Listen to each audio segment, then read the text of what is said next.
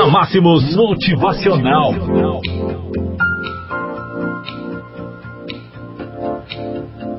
Sexta-feira, 14 de fevereiro do ano de 2020. Um dos nossos objetivos, do nosso motivacional, é levar até você, amigo ouvinte, um momento de reflexão. Um momento onde você para o que você está fazendo. Apenas dois, três minutos do seu dia, onde você para, nos ouve e faz a sua reflexão.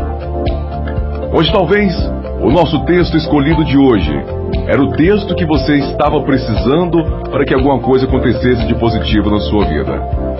Por isso eu convido você que chegue mais perto do seu rádio. Aumente o volume do seu rádio. E eu trago para você este texto. Enquanto eu caminhava pela rua, um carro parou ao meu lado. Com licença, amigo, disse o motorista. Você pode me dizer como eu devo fazer para chegar à rodoviária? Por favor? Certamente respondi.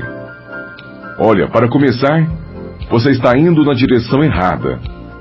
Volte pelo caminho onde você veio e encontrará a rodoviária no final da rua à sua direita. O motorista me agradeceu Deu meia volta e partiu. Ele não pareceu nem um pouco aborrecido por eu ter dito que estava indo na direção errada.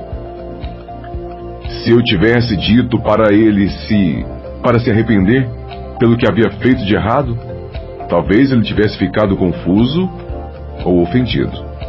No entanto, o arrependimento é exatamente isso não é um sentimento vago de tristeza ou remorso.